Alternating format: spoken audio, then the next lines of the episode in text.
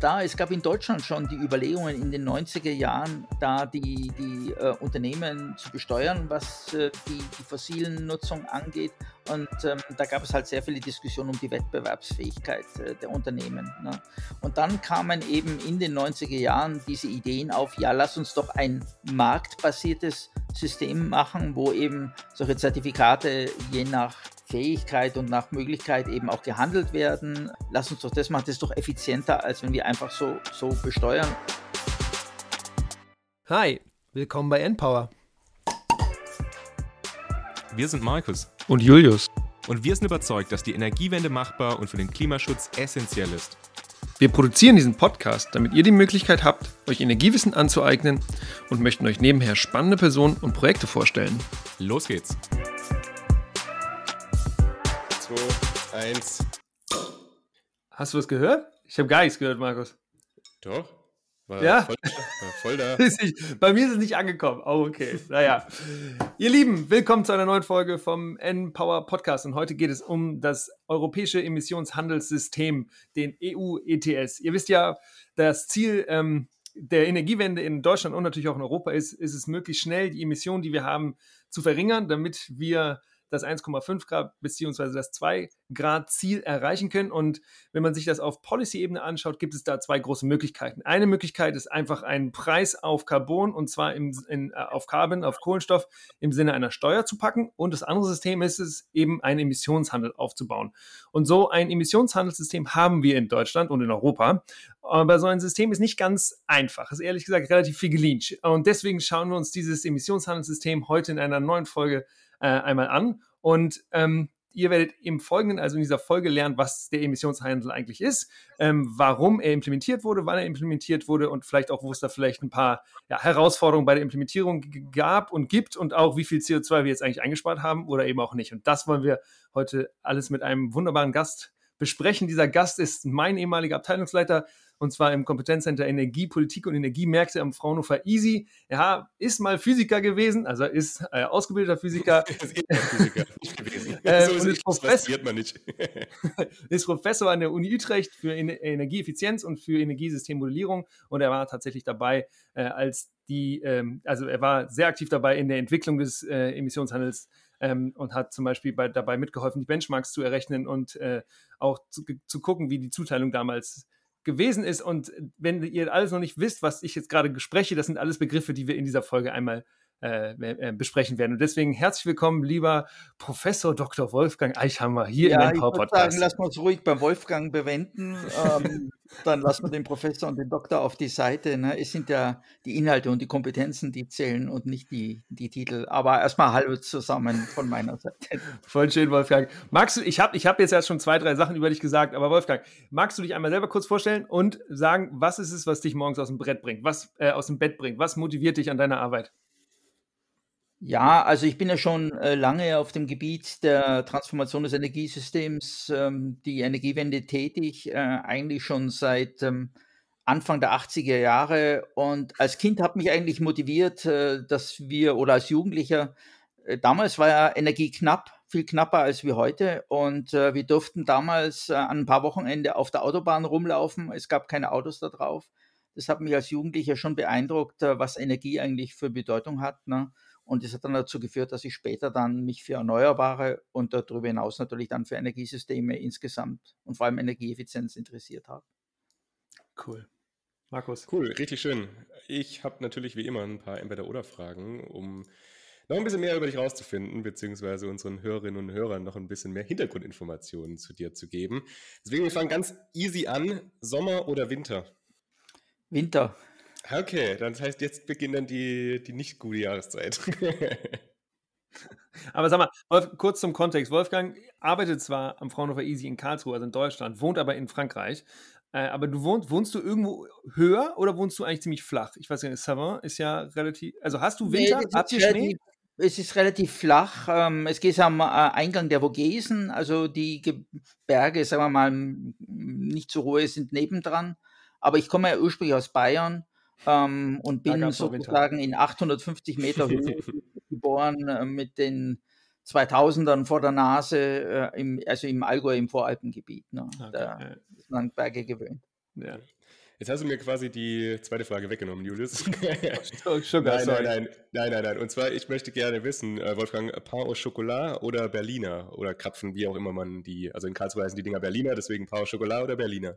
Nein, natürlich Pain au Chocolat und äh, Croissant à la pâte d'amande. Also äh, am Sonntag äh, bin ich immer runtergegangen in die Stadt äh, und habe dann für alle bei uns die Croissant und die Pain au Chocolat, also die, die Schokoladenbrötchen geholt. Ne? Jetzt hat dummerweise die Bäckerei äh, Covid-bedingt oder diese Konditorei Covid-bedingt äh, zugemacht, weil die hatten nicht hm. genug Kunden erstmal, weil das Kaffee zu war und ähm, die Miete bezahlt werden musste und äh, deswegen haben sie sich jetzt verlagert. Ne? Deswegen am Sonntag ist jetzt erstmal mit den ganz tollen Croissants Schluss. Also. Ja, weil das oh. war nämlich das, das, was ich tatsächlich auch so ein bisschen mit dir verbunden habe, weil ich glaube, das war wirklich mein zweiter oder dritter Arbeitstag, ähm, Easy, wo du dann auch irgendwie total viele Croissants und paar Schokolade gebracht hast und dann das war zum Geburtstag wahrscheinlich, oder? Einmal im Jahr. Ja, ja, genau. Es war zum Geburtstag 100, 150, um, um genau zu sein, typischerweise. 150 Croissant und, und Schokolade. Und die habe ich dann früh am Morgen, also hatte ich bestellt, äh, 7 Uhr oder, oder dreiviertel sieben in der Bäckerei eingeladen und dann äh, ofenfrisch quasi fast. Äh, das war schon gut. Wolfgang kümmert sich um seine Mitarbeiter und Mitarbeiterinnen. Okay, genau. Ähm, Julius hat ja gesagt, du bist Abteilungsleiter auch am Fraunhofer Easy. Deswegen machst du lieber Projektarbeit oder lieber Führungsarbeit?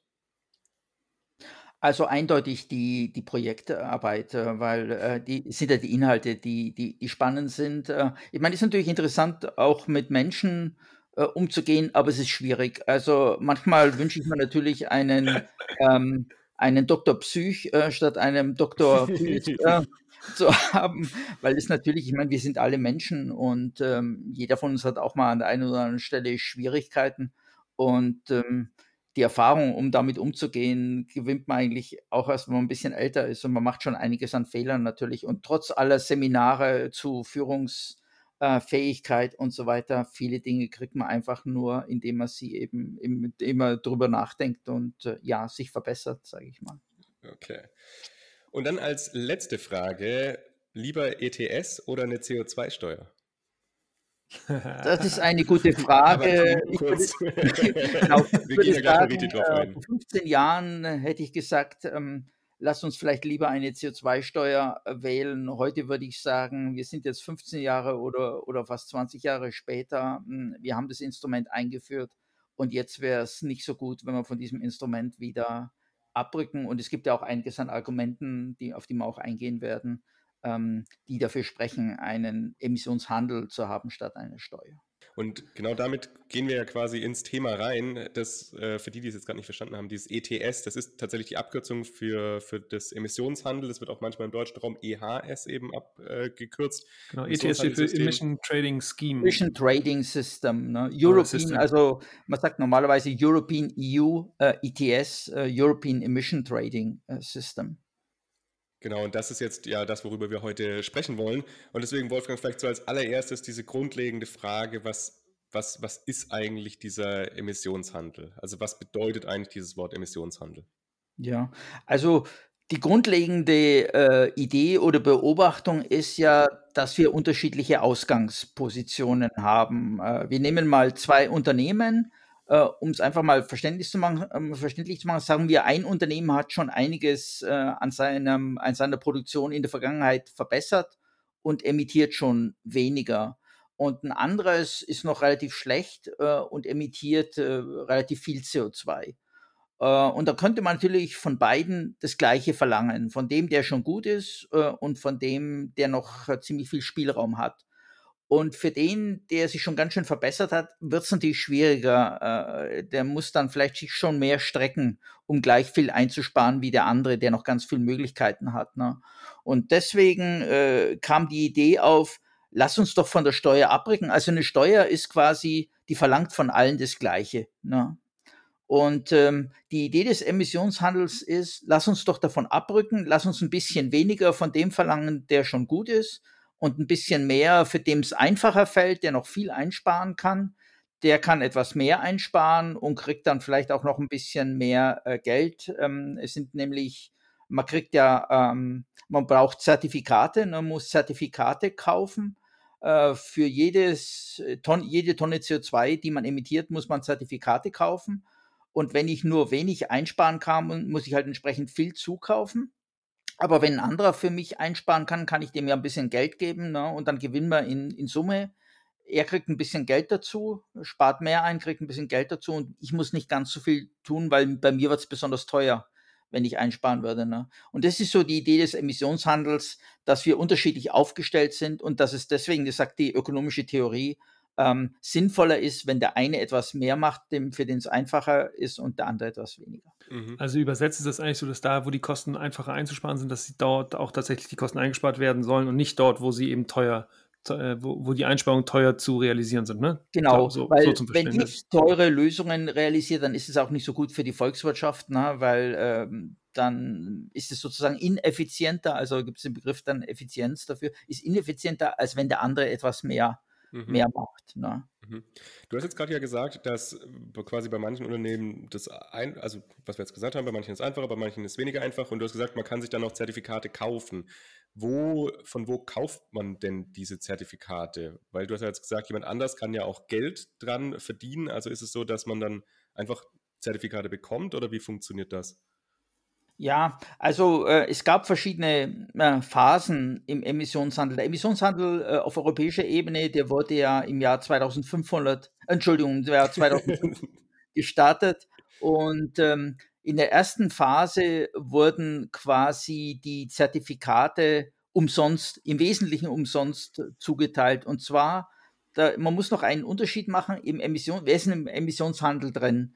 Mhm. sind große Industrieunternehmen drin, nicht die ganz kleinen, also nicht sozusagen der kleine äh, Klempner um die Ecke oder sowas, ne, sondern das sind große ähm, äh, Stahlerzeuger, die viele Millionen Tonnen Stahl erzeugen zum Beispiel, ne, oder Zementwerke, äh, Chemiewerke. Ne, und es sind äh, die großen ähm, Stromversorger und Wärmeversorger äh, drin. Ne? Also die großen Kraftwerke sind da drin. Ne? Kohlekraftwerke auch, ne? Kohlekraftwerke ja. insbesondere. Ne? Es sind keine erneuerbaren Kraftwerke drin, weil die ja äh, keine CO2-Emissionen haben, sondern es sind die fossilen, die dann da drin sind. Auch keine Nuklearkraftwerke sind natürlich auch nicht drin, weil die auch keine äh, direkten Emissionen im äh, Betrieb haben. Ne? Mhm. Hm. Und ähm, in der ersten Phase, die ging von 2005 bis 2008, da haben alle im Wesentlichen ähm, sozusagen ihre Zertifikate, die sie gebraucht haben. Also sagen wir mal, ich emittiere, keine Ahnung, eine Million Tonnen, dann habe ich eine Million, äh, die Zertifikate für eine Million Tonnen umsonst bekommen quasi. Ne? Nur eine leichte Einsparung wurde gefordert. Äh, das war einfach da, um das System sozusagen einzuführen. Ne? Mhm. Und dann wurde dieses, also man, man, addiert es dann alles auf. Es gibt dann einen Deckel, äh, den alle äh, Unternehmen, die da drin sind im Emissionshandel, den dürfen die nicht überschreiten. Und dieser Deckel wird im Laufe der Zeit äh, angezogen. Ne? Also der, der wird immer strenger. Ne? Und genau, in der ersten Phase. Entschuldigung. Entschuldigung. Ja, nee, das ist dann dieses Cap, ne? Es gibt dann dieses Wort Cap and Trade. Du hast heißt, dieses Cap, das ist diese, dieses, dieses Level, was du gerade gesagt hast, und darunter können alle Akteure äh, ihre, ihre Emissionshandelszertifikate äh, handeln, aber eben nicht, es darf eben nicht emittiert werden, mehr werden, als dieses Cap definiert wurde. Genau, also wenn man alle zusammennimmt, dann darf das nicht mehr werden. Äh, und wenn es mehr wird, na, dann werden eben diese, ähm, äh, äh, diese Zuteilungen werden dann reduziert. Ne? Und äh, am Anfang, wie gesagt, wurde alles umsonst gegeben. Ne? Das heißt, eigentlich hat man den Unternehmen, vor allem den Stromversorgern, dann Geld geschenkt, ne? Äh, weil die kon konnten die dann natürlich, auch wenn die Preise nicht so hoch waren, die konnten das, was ihnen geschenkt wurde, dann am Markt ähm, wieder veräußern. Ne? Äh, und ähm, sowas nennt man dann, äh, das sind dann so, so ähm, Windfall Profits. Also ähm, das heißt, hm, ich krieg was geschenkt, aber ich verkauf's. Ne? Ich meine, ist ja legitim. Ne? Ich meine, wenn mir jemand ein Auto schenkt, kann ich es natürlich auch verkaufen. Und wenn mir jemand äh, freie Zertifikate gibt, kann ich die natürlich auch verkaufen, wenn ich, äh, wenn, wenn das möglich ist. Mhm. Ich weiß aber noch, das ist ja jetzt schon, schon, irgendwie zehn Jahre her oder zwölf Jahre sogar, dass das damals äh, diskutiert wurde in der Presse. Ich weiß, dass es noch einen ziemlich großen Aufschrei gab. Also, oder ich habe jetzt oftmals gelesen, dass das, wie können diese großen Firmen denn jetzt diese, diese äh, umsonst zugeteilten Zertifikate verkaufen? Das kann doch nicht sein, so moralisch, ethisch. Das kann doch nicht ja, sein. Ist, genau, das, das ist aber. Mit Moral, das hat mit ja. Moral gar nichts zu tun. Ich meine, die haben natürlich Milliarden äh, äh Einkünfte erzielt. Ne? Dadurch, äh, ne? Irgendjemand ja. muss ja doch zukaufen, auch wenn die meisten damals, äh, sagen wir mal, umsonst gegeben waren. Ein paar müssen zukaufen. und die haben ja die umsonst bekommen. Also das, das ist moralisch völlig legitim. Wie gesagt, wenn ich dir ein Auto schenke, dann ist es ja nicht unmoralisch, dass du das Auto weiterverkaufst, ne? sondern das ist schlichtweg ähm, ein völlig normaler Vorgang. Deswegen, deswegen kann man den, ähm, äh, den Stromversorgern auch nicht vorwerfen, dass sie das getan haben, sondern man muss der Politik, äh, ich meine, wir haben im Vorfeld auch natürlich die Politik beraten und haben gesagt, ja, mh, die, die Stromversorger, für die ist es nämlich äh, äh, ganz einfach. Es ist ein großer Unterschied zwischen vielen Industrieunternehmen und den Stromversorgern. Ne? Die Industrieunternehmen wie die Stahlerzeuger, die sind weltweit tätig. Ne? Und die haben nicht nur Konkurrenten in Europa, die aber alle dem Emissionshandel unterliegen, sondern die haben auch Konkurrenten in China, in den USA und sonst wo, ne? die nicht dem Emissionshandel in diesen Ländern unterliegen. Ne? Deswegen können die auch nicht so einfach ähm, die Preise, also die CO2-Preise an die Kunden weitergeben. Mhm. Die Stromversorger sind aber alle oder waren alle natürlich oder fast äh, ausschließlich im europäischen Rahmen tätig, die alle in diesem Emissionshandel drin waren und die konnten ja natürlich ganz einfach das auf ihre Strompreise umwälzen, weil sie keinen Wettbewerb deswegen ja. hatten. Alle waren ja gleich betroffen. Ja. Ne? Und genau dieses Wort, was man da immer so nutzt für das, was du jetzt gerade gesagt hast, dass Industrieunternehmen im international, in internationalen Konkurrenz äh, stehen. Das nennt man, ich möchte es nur einmal sagen, das ist, ist Carbon Leakage, ne? Ja, erstmal nicht. Ich meine, noch nicht. Erstmal okay. ist es natürlich kein Level Playing Field, also kein sozusagen kein kein flaches Spielfeld. Ne? Es ist ja, dass andere eben einen gewissen Vorteil haben, weil sie eben nicht damit konfrontiert werden, dass mhm. Umwelt, äh, dass CO2-Emissionen einen Preis haben. Ne? Das heißt, erstmal ist es ist es unfair. Andere dürfen die Umwelt versauen und äh, unsere Unternehmen äh, müssen sozusagen die Regeln einhalten und dafür bezahlen. Ne? Äh, und das ist ja erstmal ungerecht. Ne? Und was dann natürlich auftritt, ist, weil die anderen dann dadurch noch einen Kostenvorteil haben, ne? dann können natürlich Verschiebungen von Produktionen in andere Länder erfolgen. Das heißt, Emissionen, die ursprünglich bei uns mal waren, äh, erfolgen dann in anderen Ländern, wo sie dann gegebenenfalls auch noch mit schlechteren Anlagen, ähm, mhm. äh, wo, wo mit schlechteren Anlagen produziert. Das heißt, eigentlich kann man manchmal erreichen, äh, dass man noch mehr emittiert als wie vorher durch den Emissionshandel, weil eben gute Anlagen hier durch schlechte Anlagen anderswo ersetzt mhm. werden. Mhm. Muss aber nicht immer so sein. Ne? Es kann auch andersrum gehen. Ja, noch eine Frage, du hast gerade vorhin ja gesagt, dass äh, die relativ viel Geld verdient haben durch den Verkauf. Aber du hast ja auch gesagt, dass halt sehr viele zugeteilt worden sind. Also mich würde jetzt nochmal so interessieren, wer hat denn dann die Zertifikate gekauft? Weil, weil wenn man sagt, dass da ein Milliardengeschäft dahinter gestanden ist, müssen ja schon auch irgendwelche Unternehmen dann massiv diese Zertifikate ja auch aufgekauft haben. Ja, genau. Also am Anfang, wie gesagt, gab es natürlich sehr viel kostenlose Zuteilung. Es gab nur relativ wenige, die dann äh, gekauft haben. Also en gros, es wurde nicht ganz hundertprozentig zugeteilt, was die Einzelnen brauchten, okay. sondern es wurde etwas mhm. reduziert, ne? ähm, ein paar Prozent. Und das heißt, die mussten dann schon ein paar Prozent, müssten sie schon zukaufen. Ne? Und äh, deswegen gab es trotzdem Käufer. Ne?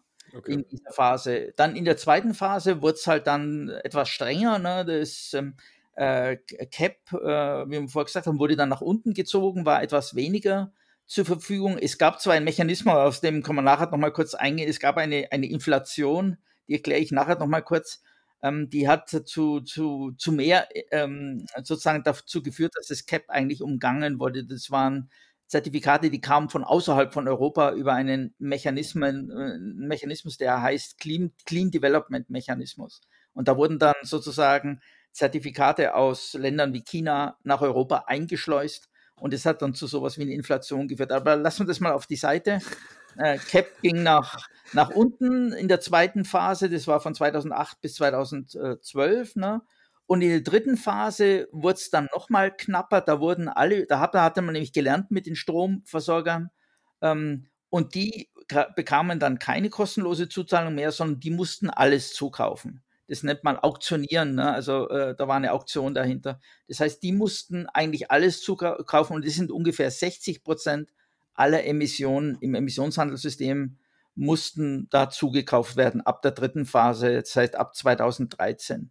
Ja, und jetzt sind wir in dieser, in dieser vierten Phase und ich habe irgendwo Nein, gelesen. Äh, jetzt ja, doch, jetzt sind wir gerade in der vierten Phase, aber die genau. dritte Phase ist jetzt gerade äh, mit 2020 quasi genau. geendet. Und in den ersten Phasen war es auch so, dass diese Zertifikate eben von den Ländern verteilt wurden. Und jetzt ist es irgendwie, dass es von der Kommission zentral gemacht wurde. Ab welcher Phase war das denn? Also, wann das ist das war, denn geswitcht worden? Genau, das war ab der dritten Phase. Und okay. das war auch der Punkt, warum am Anfang so viel auf, auf dem Markt war in den Phasen 1 und 2 weil manche Länder, sagen wir es mal höflich, ähm, waren sehr großzügig ähm, mit mhm. ihren Unternehmen. Ne? Mhm. Und ähm, ähm, Ach so, das wurde dann auch in den Ländern auch nur entschieden. Also das wurde nicht mal, also der Gesamtcap für Europa wurde nicht europäisch bestimmt. Ja, doch, der Gesamtcap wurde schon äh, europäisch bestimmt, aber das, was den einzelnen Unternehmen in den Ländern zugeteilt wurde, wurde von den Ländern vergeben mhm. und dann gab es natürlich ein Überangebot äh, erstmal. Ne? Und bis das dann korrigiert wurde, sind ein paar Jahre dann äh, ins Land gegangen. Und manche Länder waren schon wirklich, ja, man könnte auch das Wort unverschämt sagen, aber sagen wir mal großzügig mit, mit ihren Unternehmen. Und es gab vor allem auch sehr viel Ungleichheit. Ähm, äh, zwischen den Unternehmen, was, was eigentlich so ein bisschen, äh, wie soll ich sagen, das System gerettet hat. Vielleicht erinnert ihr euch noch an die Wirtschaftskrise oder Finanzkrise von 2008, ja. äh, 2009. Mhm, ne? Und diese Finanzkrise, Wirtschaftskrise hat halt dazu geführt, dass erstmal deutlich weniger emittiert wurde, ähm, als ursprünglich mal sozusagen geplant war, wie die Wirtschaft so äh, auf Volldampf lief. Ne? Und das hat dazu geführt, dass in der zweiten Phase dann der Überschuss nicht so ganz dramatisch hoch wurde, wie er sonst ausgefallen wäre, wenn die Wirtschaft geboomt hätte. Ne? Mhm. Aber sag mal, wenn, aber sag mal, wäre es nicht eigentlich so gewesen, dass wenn die Wirtschaft, da die Wirtschaft nicht so geboomt hat, wurden ja viele Zertifikate nicht genutzt, dann müsste doch eigentlich der, ähm, der die Verfügbarkeit von Zertifikaten sehr einfach, äh, sehr breit gewesen sein. Also das, das habe ich jetzt nicht ganz entweder passt es nicht oder ich habe es nicht verstanden. Genau, in der, in der zweiten Phase waren mehr Zertifikate zur Verfügung äh, dann. Das heißt, der Preis war dann niedriger. Das heißt, es war keine, keine Knappheit. Sozusagen. Genau, keine Knappheit, genau. Und das waren ja auch Knappheit. die Zeiten, in der irgendwie der Preis, sagen wir mal, so, paar, so irgendwo zwischen drei bis zehn Euros irgendwo gefloatet hat. Ne? Und jetzt ja, ist er ja deutlich fünf, höher. Ne? Ja, fünf, sechs Euro. Also in der ersten Phase stieg er mal kurzfristig auf 30, ne? so in den ersten ein, zwei Jahren. Ähm, dann äh, gegen Ende der Phase brach er dann quasi auf, auf null, also auf 50 Cent zusammen, weil man nicht übertragen konnte in die nächste Phase. Ne? Das heißt, es war nichts, nichts mehr wert. Ähm, in der zweiten Phase, wie du gesagt hast, und auch Teile der dritten Phase waren es dann sehr lange, 5, 6 Euro bis vor etwa zwei Jahren. Und dann fing der Preis eben an zu steigen, erst auf 10, auf 15 äh, und so weiter, jenseits von 20. Und heute sind wir jenseits von 50 bei 55, 57 Euro pro Tonne äh, mhm. angekommen. Wenn du Verzehnfachung quasi im Vergleich zu dieser zweiten Phase dann. Wenn du jetzt durch Projekte oder so in, mit, mit Firmen interagierst, die tatsächlich in das EU-Emissionshandelssystem integriert sind, hast du dann das Gefühl oder kriegst du da die Information, dass jetzt bei 50 Euro, dass das wirklich auch deren Entscheidungsprozesse beeinflusst? Also ich kann mir vorstellen, dass 5 Euro zum Beispiel da noch nicht viel gemacht haben, aber hast du jetzt das Gefühl oder was du mitbekommst in Projekten, dass diese 50 Euro jetzt schon einen Einfluss haben? Also ist das hoch genug? Sind wir hoch genug? Ja, äh, äh, ja, hoch genug ist jetzt gerade noch mal eine andere Frage, aber, aber es ist schon deutlicher Einfluss spürbar. Also vor, vor zehn Jahren, äh, wie wir quasi die dritte Phase eingeführt haben, da hatten wir Diskussionen mit den Forschungsabteilungen zum Beispiel von Zementwerken, von, von verschiedenen Unternehmen und da gab es auch Diskussionen, dort soll man jetzt anfangen, da tief einsteigen und die haben da auch Aktivitäten laufen. Nur, ähm, wenn sie halt zehn Jahre sozusagen mit dem niedrigen CO2-Preis konfrontiert werden, dann sagen sich die Unternehmen auch, naja, warum sollen wir jetzt massiv Geld in diese neuen Prozesse investieren? Mhm. Uns liegen die nächsten zwei, drei Jahre doch, doch näher. Ähm, und deswegen hat es halt dazu geführt, dass dann manche Aktivität, die vor zehn Jahren angelaufen ist, erstmal langsam weiterlief, äh, nicht weiter verfolgt wurde, wie auch immer. Ne? Und jetzt seit ein, zwei Jahren, äh, drei Jahren vielleicht, knapp drei Jahren, sieht man wirklich, dass das Interesse bei den Unternehmen massiv zugenommen hat. Ich meine, 50 Euro pro Tonne, äh, wenn, wenn zum, zumindest auch wenn ein Teil nicht kostenlos zugeteilt wird, ne, die sind einfach äh, ein Kostenfaktor geworden. Und die Erwartung in der nächsten Dekade ist, ähm, dass der CO2-Preis ähm, vielleicht bis Ende dieser Dekade, äh, nicht in der nächsten, in dieser Dekade, also bis 2030 auf vielleicht äh, 80 bis 100 Euro pro Tonne äh, steigen kann. Ne? Und das sind dann massive äh, Kosten, wenn man sich dann mal überlegt, was so eine Ko Tonne Stahl, äh, ein toller Zement äh, kostet. Ne? Mhm. Dann sind die CO2-Kosten schon äh, nicht unerheblicher Teil in den Produktionskosten dann. Kannst du da nochmal kurz sagen, wie das jetzt, du hast jetzt gerade den CO2-Preis und CO2, äh, die Zertifikate vom, vom ETS beides gesagt. Kannst du das mal sagen, wie das zusammengehört oder gehört das überhaupt zusammen? Also muss beispielsweise ein Stahlwerk Zertifikate plus CO2-Preis bezahlen oder ist das bei denen dann eben das Zertifikat? Nee, also, äh, also ein Zertifikat entspricht sozusagen einer Tonne CO2 und die Preisbildung erfolgt am, am Markt. Das heißt, für eine Tonne muss das Unternehmen im Prinzip ähm, jetzt 50 Euro pro Tonne CO2 oder mehr bezahlen. Das heißt, wenn ich eine Million Tonne emittiere, ne, sage ich mal, ne, oder zwei Millionen, sagen wir eine Million Tonne, dann müsste ich ähm, 50 Millionen äh, Euro quasi äh, bezahlen. Das ist erstmal noch die Theorie, weil ähm, zumindest die Unternehmen, ich hatte ja vorher gesagt gehabt, die Stromversorger, die müssen voll zukaufen. Aber die Unternehmen, die müssen noch nicht voll zukaufen. Ähm, das ist jetzt ein bisschen komplex, vor allem die, die im Wett weltweiten Wettbewerb stehen und die sehr, sehr CO2-intensiv sind. Ne? die müssen nur bezahlen, was jenseits eines Benchmarks liegt. Also man bestimmt ein sehr gutes Unternehmen und sagt, das ist das Benchmark. Und wenn du am Benchmark liegst, dann kriegst du das umsonst noch, ne? Äh, mhm. wie vorher auch. Wenn du aber doppelt so schlecht bist, quasi wie das Benchmark, na, dann musst du zumindest alles, was oberhalb von dem Benchmark ist, musst du zukaufen. Also mal angenommen, ähm, von diesen äh, 50 Millionen Euro müsste das Unternehmen Realiter 25 Millionen zukaufen und 25 Millionen kriegt es geschenkt, weil das sozusagen bis zum Benchmark äh, wäre. Ne? Das ist so ein mögliches Verhältnis. Wenn das Unternehmen am, am Benchmark liegt, dann muss es natürlich nichts äh, aufwenden. Mhm. Da. Ja. Und dann gibt, wird sowas zertifiziert? Oder also wer geht jetzt zu Heidelberg Zement und sagt, okay, ihr seid Benchmark oder ihr seid drüber oder drunter? Ja, jedes unter, da gibt es ein Register, es gibt ein europäisches Register, ne? und da drin ist sozusagen, es sind ungefähr 12.000 Unternehmen. Da hat jedes Unternehmen ein Konto, ne? muss ich es wie ein Konto vorstellen. Ne? Da wird erstmal äh, in diesen sogenannten Allokationsplänen, wird dann für die gesamte Phase, hier in dem Fall die letzte von 2013 bis 2020, die dritte Phase, wird dann dem Unternehmen gesagt, du darfst in dem gesamten Zeitraum und auf jährlicher Basis so und so viel äh, emittieren und kriegst dafür äh, die und die Zuteilung und was du drüber bist, musst du, musst du eben zukaufen. Ne? Und ähm, das wird alles registriert in diesem Register. Das hat den schönen Namen EUTL, EUTL. Ne? Also, ähm, und da hat jedes Unternehmen sein Konto drin. Und nachher muss das Unternehmen zertifiziert berichten, was habe ich denn emittiert? Na, da gibt es also auch Prüfungen. Das ist genau wie eine Wirtschaftsprüfung. Ne? Also äh, nicht alle Bilanzen werden natürlich ständig immer überprüft, aber gerade bei den größeren Unternehmen gibt es natürlich immer Prüfungen und dann kann es natürlich auch noch äh, weiterführende Prüfungen geben, wenn da betrogen wird und so weiter. Gab es mhm. auch in der Vergangenheit. Ne?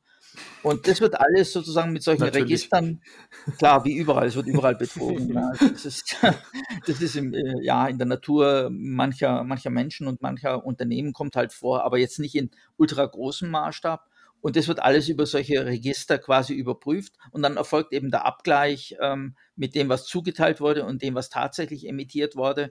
Und mit diesen Registern wird dann auch gehandelt. Ne? Also da drin ist dann auch erfasst, wenn ich zum Beispiel was verkaufe oder mhm. kaufe, mhm. es läuft dann über die, die Handelsbörse, ne, genau wie ich meine Aktien auf dem Markt verkaufe, verkaufe ich halt meine CO2-Zertifikate ähm, dann quasi auf dem Markt. Ne? Mhm. Ne? Das wird alles auf diesen, als Kontobewegungen, sage ich mal, registriert. Ne? Und diese Benchmarks, von denen du jetzt gerade äh, gesprochen hast, wie werden die bestimmt? Also wie, wie, hat man gesagt, dass das jetzt quasi das, was Julius gerade noch gefragt hatte, also wer, wer jetzt Benchmark ist und jetzt gerade, äh, wenn du sagst, das wird 5, 6, nee, für 13 bis 17, also irgendwie sieben Jahre in der, also vorher schon bestimmt, was Benchmark ist? Ja, genau. Es wurde am Anfang der dritten Phase, da wurden Datenerhebungen gemacht. Man hat dann, sagen wir mal, es gibt äh, einige hundert Zementunternehmen in der Europäischen äh, Union.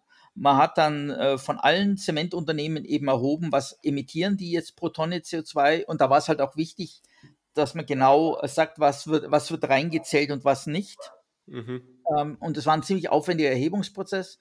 Und dann wurde geschaut, welche sind denn die 10% besten da drin von diesen paar hundert Unternehmen, was die Emissionen pro Tonne angeht.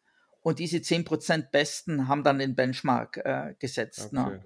Und damit sind quasi 90% der Unternehmen sind halt schlechter sozusagen als dieses äh, Benchmark da. Mhm. Ah, das heißt, es ist die, also man würde sagen, okay, wenn wir, wenn wir jetzt sagen, es sind 100 Unternehmen, dann sind 10 Unternehmen de definieren die dann im Durchschnitt den Benchmark oder ist das zehnte Unternehmen das Benchmark und, und eins bis neun, die sind alle effizienter, die sind besser, die kriegen nee, sogar. Der, Genau, man, man, kann natürlich verschiedene Möglichkeiten genau. machen. Was du gesagt hast, ist der Fall. Es ist der Durchschnitt der zehn Besten. Man, man könnte ah, okay. auch noch äh, Produktions mit, also mit die, es gibt ja größere und kleinere Unternehmen, ja, aber es ja. ist die Zahl der Unternehmen, die ja. dann letztendlich zählt, weil man vermeiden will. Es gibt dann Sektoren, da gibt es einen großen oder zwei große Produzenten und die würden halt das Benchmark völlig bestimmen. Deswegen man zählt einfach, so wie du es gesagt hast, 100 Unternehmen, man nimmt die zehn Besten, macht den Durchschnitt und das ist dann der Benchmark quasi. Okay, das heißt, ja, okay, ja.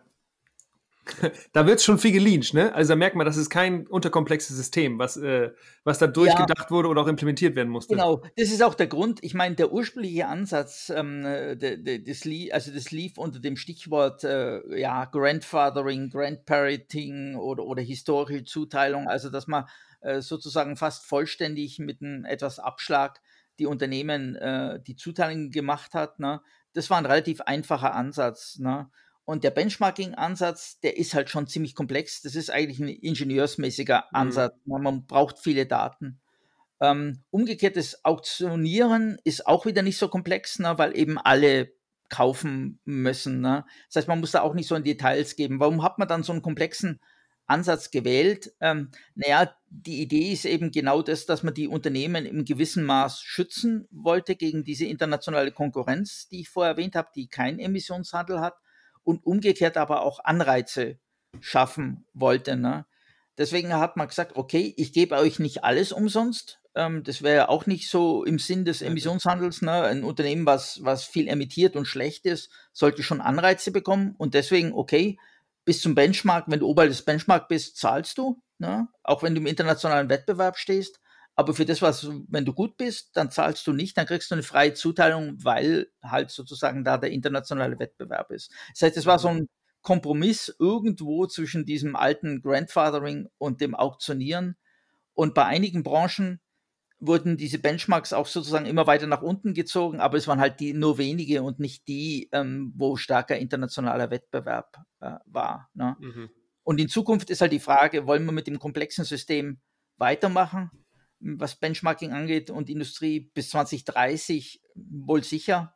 Aber die Frage ist, was passiert danach? Und an sich, ähm, da können wir dann wohl auch drüber sprechen, wenn im internationalen Rahmen mehr solche Systeme eingeführt werden, dann ist auch nicht mehr so der Grund da, die Unternehmen zu schützen. Dann ist ja wieder sozusagen das Level Playing mhm. Field, also ähm, der, der, das äh, horizontale Spielfeld wieder da.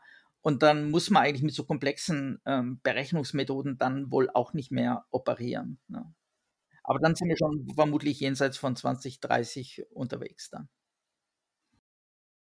Also ich glaube, wir haben jetzt so das grundlegende Mechanismus hauptsächlich verstanden, hoffe ich. Außer du möchtest noch was ergänzen, Wolfgang, dazu, weil ansonsten würden wir vielleicht jetzt so zum nächsten Punkt weitergehen. So nochmal so ein bisschen retrospektiv, was denn jetzt eigentlich gut gelaufen ist, was vielleicht Herausforderungen von dem System ja, sind, die es da ähm, jetzt gab. Genau, vielleicht nochmal, weil am Anfang stand ja die Frage, Julius, von dir im Raum, äh, jetzt haben wir den Emissionshandel, wir haben aber auch natürlich sowas wie CO2-Steuer. Ähm, hätte man vielleicht nicht ähm, doch eher eine CO2-Steuer gemacht, vielleicht eine etwas differenzierte CO2-Steuer? Ja, äh, ihr ist immer leicht zu fragen, hätte, hätte Fahrradkette, ne? Das ist genau, ja erstmal ganz klar. Ja, also, genau. Die Diskussion trotzdem, war, ja.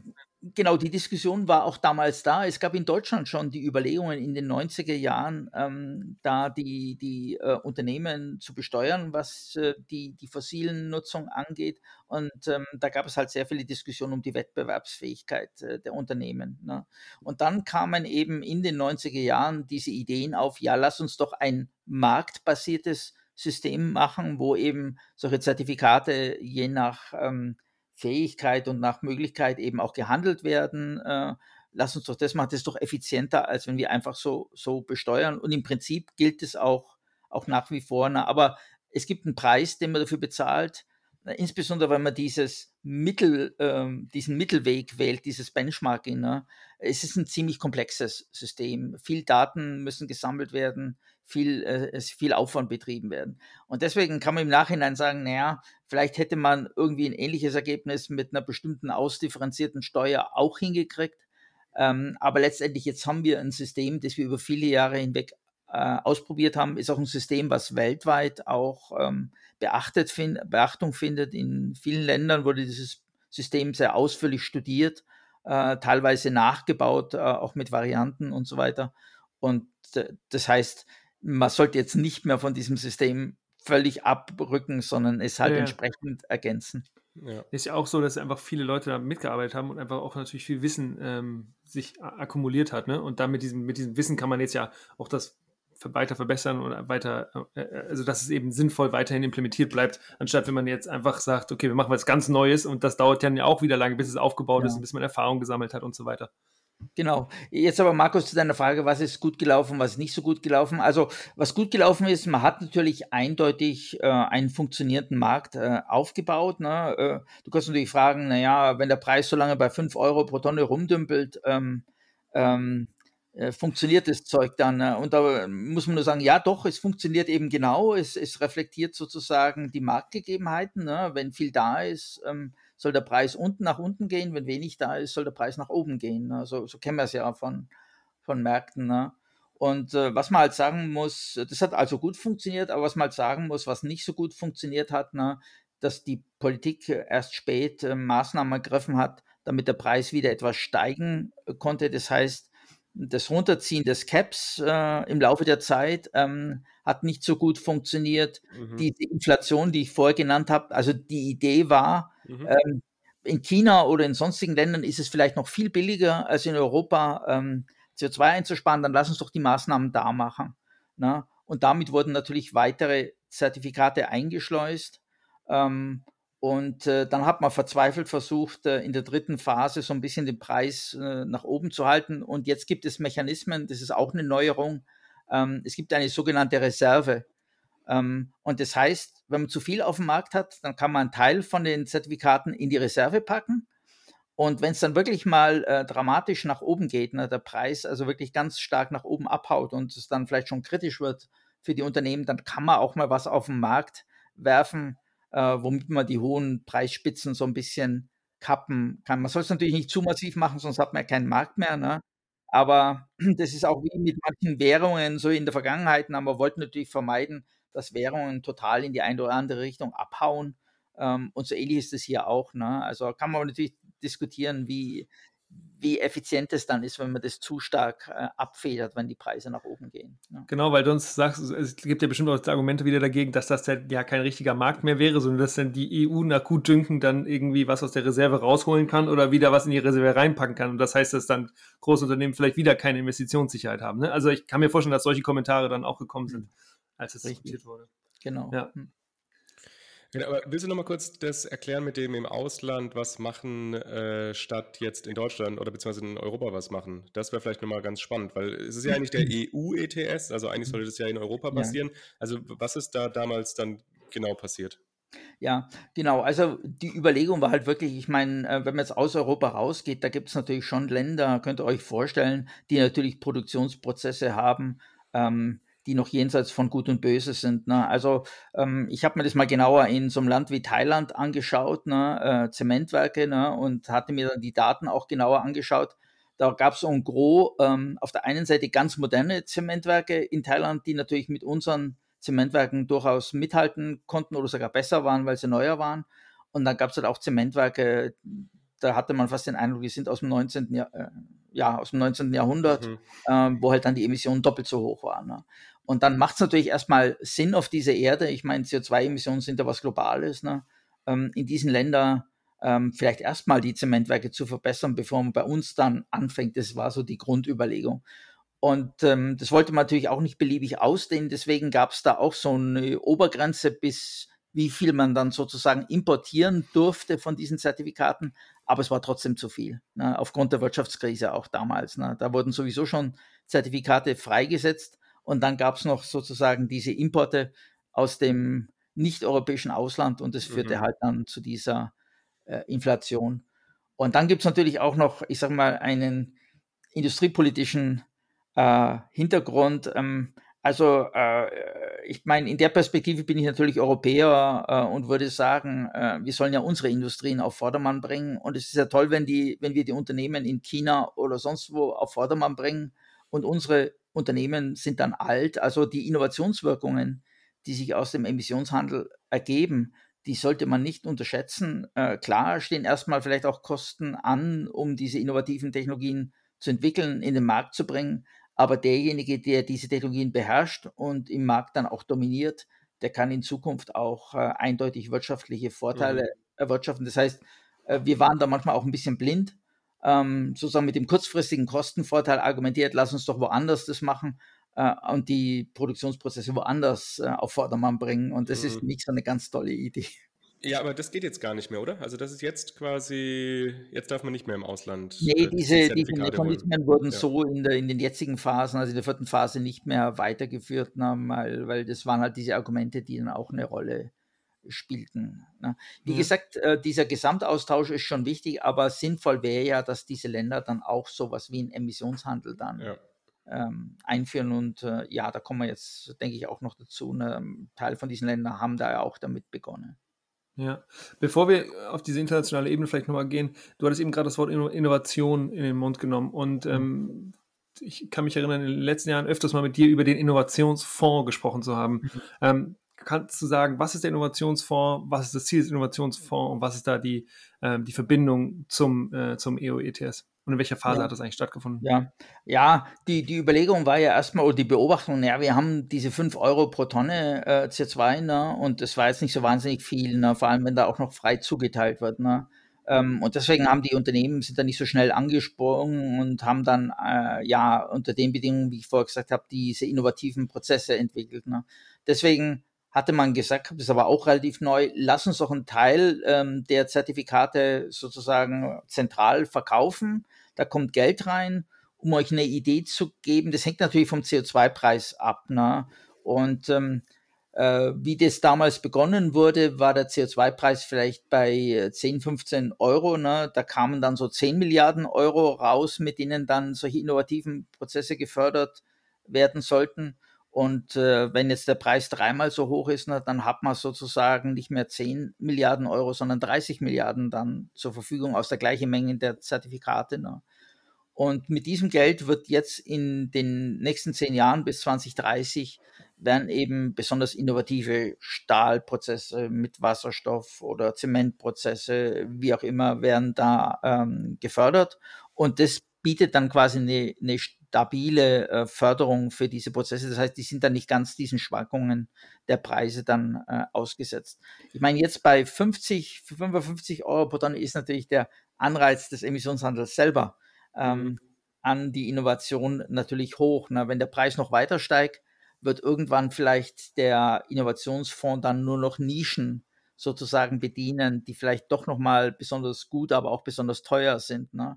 Während das Gros der Innovation findet dann über den äh, Emissionshandel statt. Aber das ist eine ganz, ganz neue äh, Entwicklung. Und deswegen tut dieser Innovationsfonds so ein bisschen Stabilität bringen für ganz neue Prozesse. Ja. Ich finde es aus innovationstheoretischer Sichtweise super, super spannend und super, also clever eigentlich gemacht, ne? dass du auf der einen Seite dafür sorgst, dass du, äh, dass alte Technologien, die man nicht mehr haben möchte, eben ja einen Druck kriegen und rausgehen. Auf der anderen Seite förderst du eben aktiv finanziell auch neue Projekte, neue Nischen-Technologien, neue Ansätze. Also es ja eigentlich macht das, also eigentlich, also aus innovationstheoretischer Sicht ist es ja wunderbar. Es ist ja richtig gut durchgedacht eigentlich. Ne? Ich finde es voll gut, dass, äh, weil, weil sonst habe ich immer das Gefühl oder öfters mal das Gefühl, dass die EU immer, immer gesagt wird, ja, die kriegen es nicht hin und sowas. Und da, da, da sieht man, finde ich mal, da wurde schon viel äh, viel nachgedacht und viel Gehirnschmalz investiert. Ja. Natürlich auch nur mit tollen Beratern wie dir, Wolfgang. Ne?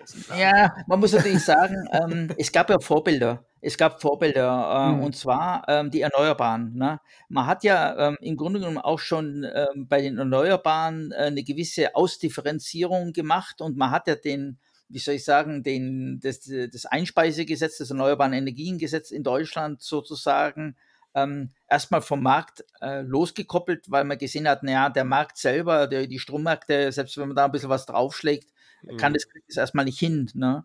Und dann wurden die Mainstream-Technologien, also so wie Solar und Wind, gefördert. Ne? Und dann hat man aber diese Sätze der Förderung eben ausdifferenziert, ne? dass man, manche, die schon an günstigen Standorten waren, die größer waren, manche Anlagen, äh, die schon Weiterentwicklung waren, die bekamen weniger. Und dann ja. solche Technologien, die vielleicht ein bisschen noch früher waren, Geothermie, geothermische Stromversorgung, ähm, Wave, äh, also Wellenenergie und so weiter, die bekamen dann, dann mehr in dem System. Das heißt, es gab schon Vorbilder, äh, wie so ein Innovationssystem äh, sinnvoll ausdifferenziert werden kann. Ne? Mhm.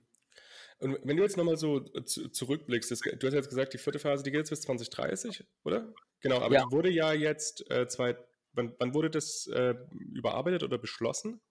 Ja, es ist immer so, dass natürlich diese Phasen im Vorfeld, ähm, also es dauert Jahre. Also die dritte Phase, die ich eben genannt habe, die von 2013 bis 2020 lief, ne, die Arbeiten dazu erfolgten im Wesentlichen ab 2007, 208, also bereits Jahre davor. Ne. Und genauso äh, erfolgten die Arbeiten an der vierten Phase, die jetzt ab 2021 äh, läuft, im Grunde genommen eigentlich schon seit 2015. Okay. Ja. Also Hintergrund von meiner jetzigen Frage ist eigentlich, weil es tut sich ja gerade relativ viel einfach auch im politischen Kontext. Also was jetzt die ganzen Ziele angeht, es wurde ja jetzt nochmal auch auf europäischer Ebene die Ziele verschärft. Also wie schätzt du denn jetzt dieses Instrument äh, von dem Emissionshandel ein, dass, also dass man da flexibel eben drauf reagieren kann auf schärfere oder auf erneuerte Ziele? Ja, ähm, das ist schon eingebaut äh, in das System. Ähm, ich kann es jetzt nicht so im Detail erläutern, aber es gibt eine, eine Zielarchitektur, nennt sich das. Also viele, also man hört ja oft ähm, die CO2-Ziele oder die Treibhausgasziele der Europäischen Union. Wir hatten in der Vergangenheit äh, 40 Prozent Einsparung im Vergleich zu 1990. Jetzt gibt es das berühmte 55 Prozent Einsparung für 2030. Na, das sind die neuen Ziele. Äh, und mittelfristig oder, längerfristig bis zur Mitte des Jahrhunderts wollen wir natürlich klimaneutral werden, also quasi null ähm, erreichen. Ne? Und wenn jetzt diese, dieses Ziel sich verändert von äh, 40 Prozent Reduzierung der Treibhausgase auf 55 Prozent, dann müssen sich auch die Teilziele verändern. Und da gibt es Teilziele in vielen Bereichen, die zähle ich jetzt nicht auf. Aber eins dieser Teilziele ist das CAP für den Emissionshandel. Das heißt, es gibt eine gesamte Zielarchitektur, die in sich konsistent sein muss ne? und wo das CAP oder das Ziel für den Emissionshandel ein Baustein drin ist. Und wenn das Gesamtziel, äh, äh, Treibhausgasziel erhöht wird, dann muss auch das äh, Emissionshandelsziel erhöht werden, beziehungsweise umgekehrt, das CAP muss schneller abgesenkt werden. Ne? Mhm. Also das heißt, dass quasi schon da auch berücksichtigt wird, eben erneuerbare Ziele, CAP wird dann schneller, äh, die neuen Ziele, deswegen wird CAP eben mehr reduziert, dass eben das alles dann auch zielkompatibel ist. Genau, deswegen ist die, die Europäische Kommission, äh, also das ist eigentlich ähm, ja jetzt ziemlich äh, nah, ne? also seit, seit ungefähr einem Jahr rödelt natürlich die Europäische Kommission sehr stark diese ganzen Teilziele, das muss ja alles legislativ überarbeitet werden. Ne? Bereich Energieeffizienz, Bereich Erneuerbar, Bereich Emissionshandel, äh, Nicht-Emissionshandel und so weiter. Das sind ja ganz, ganz viele Gesetzeswerke, die dann im Grunde genommen angepasst werden. Und es geht auch nicht einfach so, dass man auf den Knopf drückt, sondern das muss ja von vorne bis hinten durchgecheckt werden und manchmal baut man auch noch vielleicht eine Neuerung mit ein und es muss dann noch durch das legislative Verfahren gehen und da ist die Europäische Kommission dran und demnächst werden dann, äh, also es gibt schon verschiedene Informationen, in welche Richtung es gehen kann, ne? Äh, aber diese, diese Gesetzestexte, die werden jetzt demnächst mhm. ähm, dann veröffentlicht auch. Ne? Mhm. Ja. Dann würde ich sagen, cool. dann werfen wir jetzt einen Blick auf den internationalen Kontext. Oder hast du genau. noch irgendwas, Julius?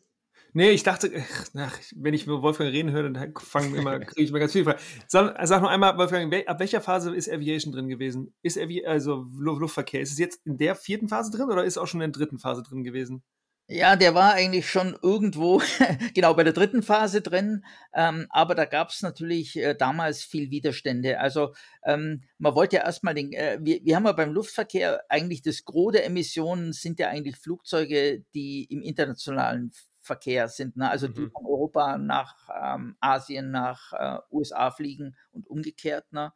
Ähm, und das ursprüngliche Ziel war eigentlich, dass die alle dem Emissionshandel unterworfen werden sollten. Aber das äh, hat sich damals nicht so einfach ähm, ergeben und deswegen äh, einigte man sich dann letztendlich darauf, das doch klein zu machen und es ist der europäische Luftverkehr. Also wenn ein Flugzeug sozusagen von, keine Ahnung, von Paris nach äh, Madrid fliegt, ne, ähm, dann unterliegt es dem, aber der sozusagen im, im Ausland war es erstmal nicht drin.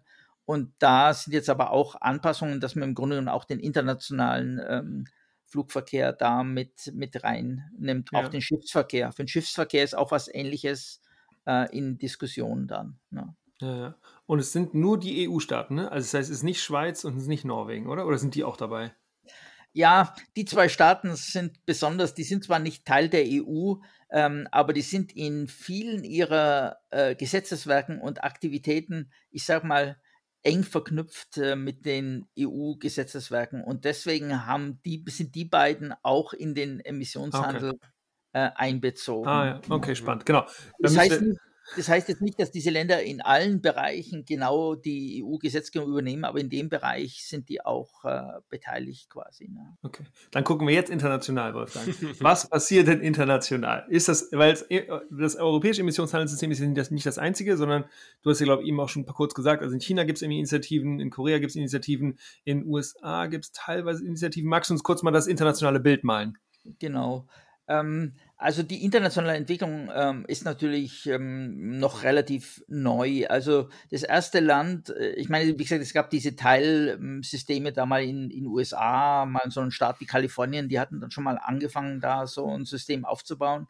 Aber das erste Land sozusagen, das dann neben der EU oder nach der EU gemacht hat, das war Südkorea.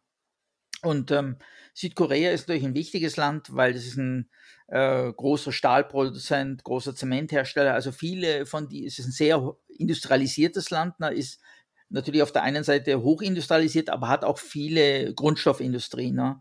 Und deswegen war natürlich, äh, war das ein wichtiger Wettbewerber ne, im internationalen Rahmen für die europäischen Unternehmen, ne, gerade schon im Stahlbereich. Und die haben ab 2015 äh, beschlossen gehabt, dieses System einzuführen. Ähm, da gingen auch die Preise schon relativ schnell nach oben. Die sind auch Niveaus. Ähm, ich habe jetzt nicht mehr die ganz letzten Zahlen, aber die waren in der Zwischenzeit auch so auf einem Niveau wie in Europa angekommen. Ich hatte mal geguckt, da waren es so 20 Euro pro Tonne.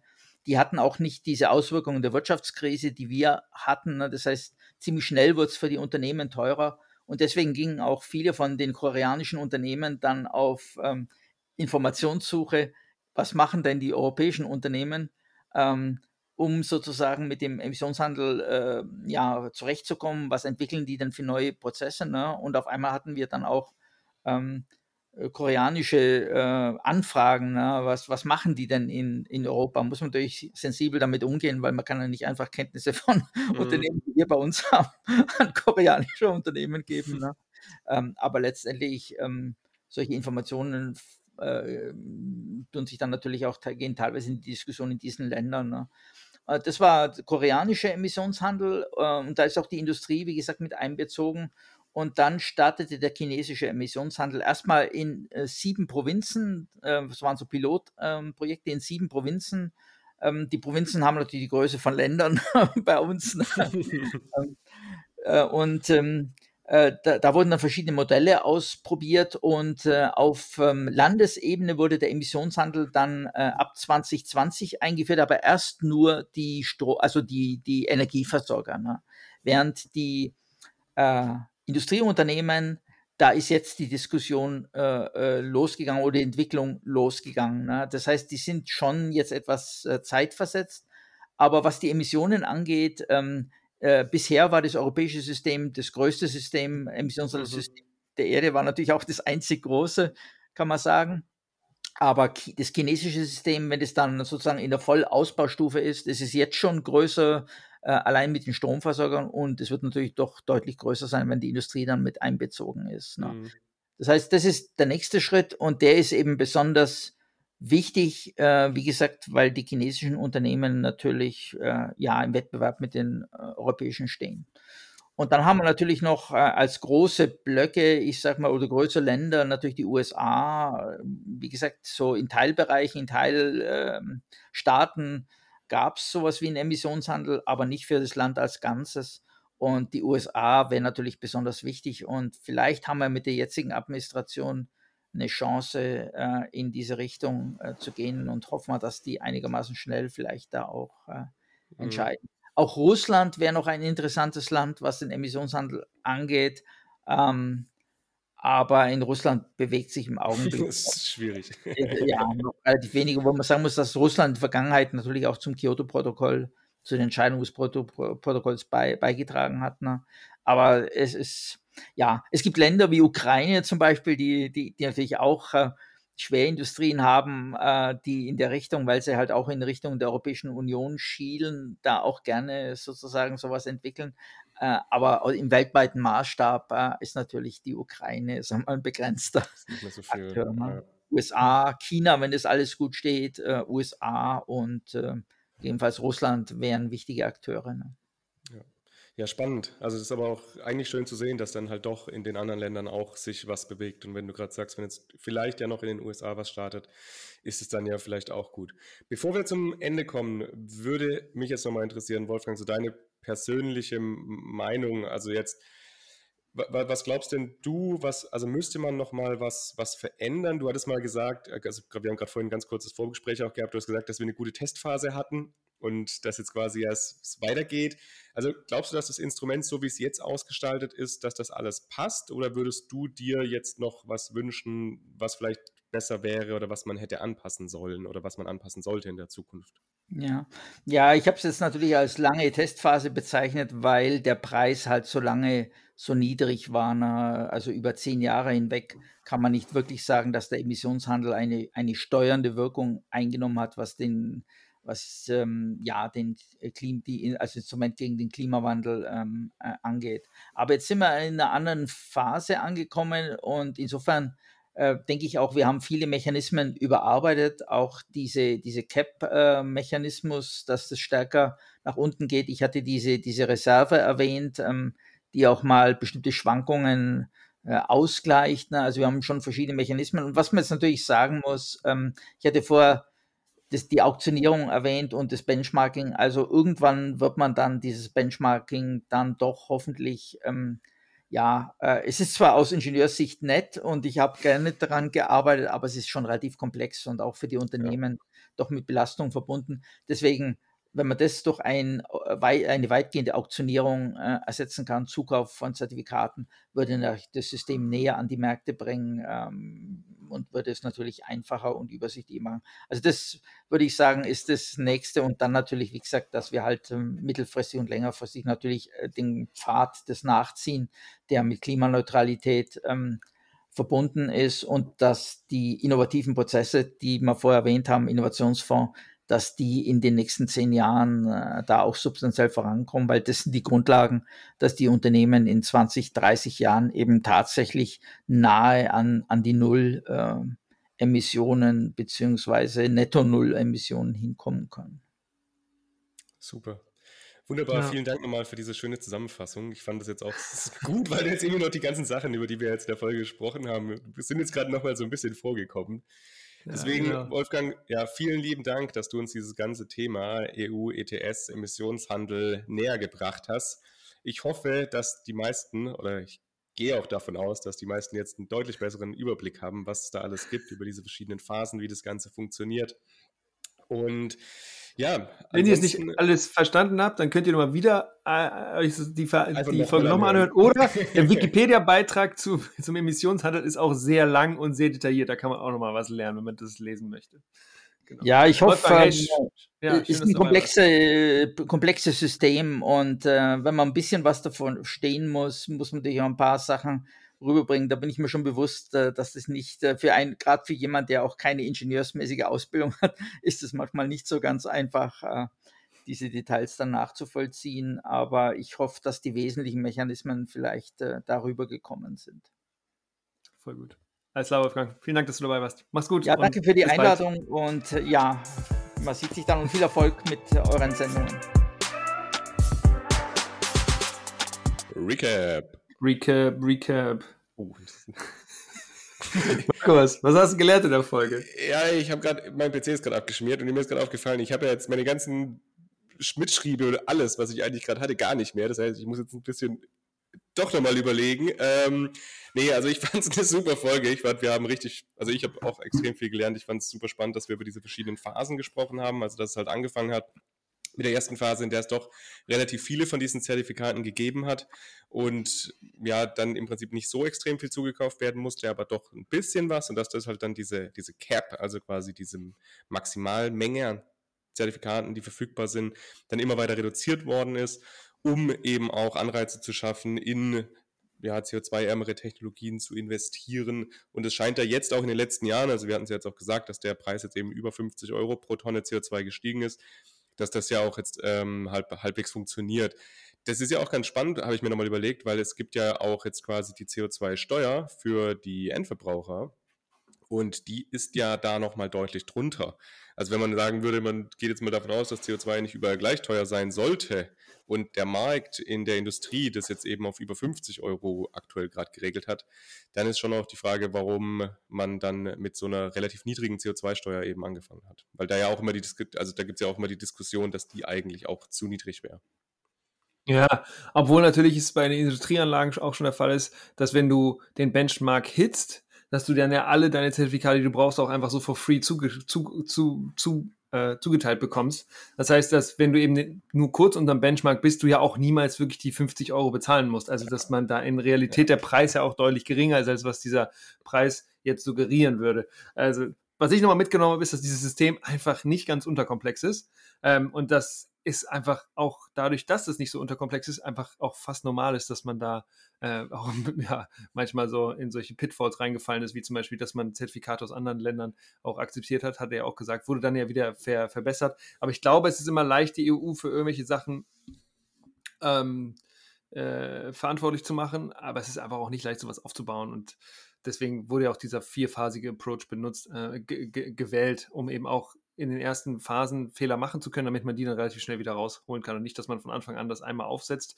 für die nächsten 50 Jahre und dann diese Kinderkrankheit nie wieder rausbekommt. Deswegen ja glaube, das war schon eine sinnvolle Art und Weise, sich dem zu nähern und das so zu machen. Aber es ist nicht einfach so. Und natürlich ist da viel Politik auch dabei. Wer, wer, also wie viel Prozent des Benchmark kriegst du jetzt und wie kriegst du nicht und wer vergibt da was? Und dieses ganze ja. Grandfathering am Anfang, wir haben darüber gesprochen im Vorgespräch auch mit Wolfgang, dass das eigentlich ein, sex, ein bisschen sexistisches Wort ist. Also könnt ihr deswegen Grandparenting, aber dass da eben was for free zugeteilt wurde. Ja, also wie lange macht man das und so? Das sind natürlich alles sehr viele politische Entscheidungen, die dann da auch ja, wie gesagt, politisch getroffen wurden. Ähm, das ist alles nicht so ganz einfach, aber trotzdem ist es, glaube ich, ein System, was insgesamt gut funktionieren kann und es funktioniert ja jetzt auch, sieht man ja auch daran, dass der Preis steigt. Ähm, ist die Frage, ob es eben reicht, ne? ob der Cap eben so gewählt ist, dass es reicht, dass wir tatsächlich auf europäischer Ebene genug CO2 einsparen. Das werden die nächsten Jahre zeigen. Ja, aber den Punkt, den du jetzt gerade noch gesagt hast, also das im Ausland, klar, das hat jetzt vielleicht nicht so optimal funktioniert, wie man es sich vorgestellt hat, aber generell ist die Idee ja jetzt auch nicht unbedingt so schlecht. Also, dass man sagt, man geht eben auch diese extrem schlechten Anlagen, ja, die es halt noch gibt, irgendwo in anderen Ländern an. Und, ja, na klar. Also, und man auf sieht jeden ja jetzt Fall. Auch, also Wolfgang hat ja auch gesagt, dass jetzt in äh, anderen Ländern eben auch aktuell da Bestrebungen gibt, sowas einzuführen. Jetzt hat er gerade gesagt, in China sind die schon relativ weit sogar damit, also dass der Aufbau da schon recht weit fortgeschritten ist. Und wenn natürlich jetzt gerade in den USA dann da noch was losgehen würde oder irgendwelche Bestrebungen in diese Richtung, dann ist das natürlich schon auch, ja, also ich glaube, das könnte dann einfach global auch einen extrem großen Impact haben, so ein System. Ja, hoffen wir, drücken wir die Daumen, dass Joe Biden da mit seiner Administration was ja, hinkriegt. Und ne? das natürlich dann dadurch auch vereinfachen könnte. Das hat er ja auch gesagt, dass halt aktuell mit diesen Benchmarks halt doch recht komplex ist und es ist ja auch für die Unternehmen nicht ganz so trivial, weil die halt extrem viele Informationen da ja immer preisgeben müssen in dieses System. Mhm. Also wahrscheinlich haben die großen Unternehmen da tatsächlich halt Leute angestellt, die exakt einfach das machen. Und, Stimmt, also auf jeden ja. Fall, ja. Und stell dir vor, was hat er gesagt? 12.000 Unternehmen? Also da kann man ja. sich mal vorstellen, wie viele Leute dafür auch einfach dann angestellt wurden. Und ob das jetzt besonders effizient auf volkswirtschaftlicher Ebene ist, weiß ich nicht. 12.000 Leute, die Emissionshandelsrequirements äh, äh, implementieren, weiß ich auch nicht. Aber ja, so ist es eben. Ist eben auch kein kleines, kein kleiner Wirtschaftsraum, die Europäische Union, ne? 500 Millionen Menschen. Ja, ungefähr jedenfalls. Cool. Das war's von uns, von dieser Seite für diese Folge. Wir hoffen, dass ihr was gelernt habt. Wenn ihr Lust habt, freuen wir uns natürlich immer, wenn ihr bei uns mal bei Twitter vorbeischaut, mal beim Instagram vorbeischaut, uns eine E-Mail schickt unter npower-podcast at gmail.com. Und wir haben auch einen Patreon und wir haben unseren Merch-Shop. Den findet ihr unter www.npower-podcast.de slash shop. Habe ich richtig gemacht, oder Markus? Yeah. Ja, ich glaube, die, die Mailadresse war falsch. Die ist nbauer.podcast. Aber äh, ansonsten alles andere war gut. Wunderbar. Es war uns eine Freude. Bis bald, ihr Lieben. Ciao, ciao. Ciao, ciao.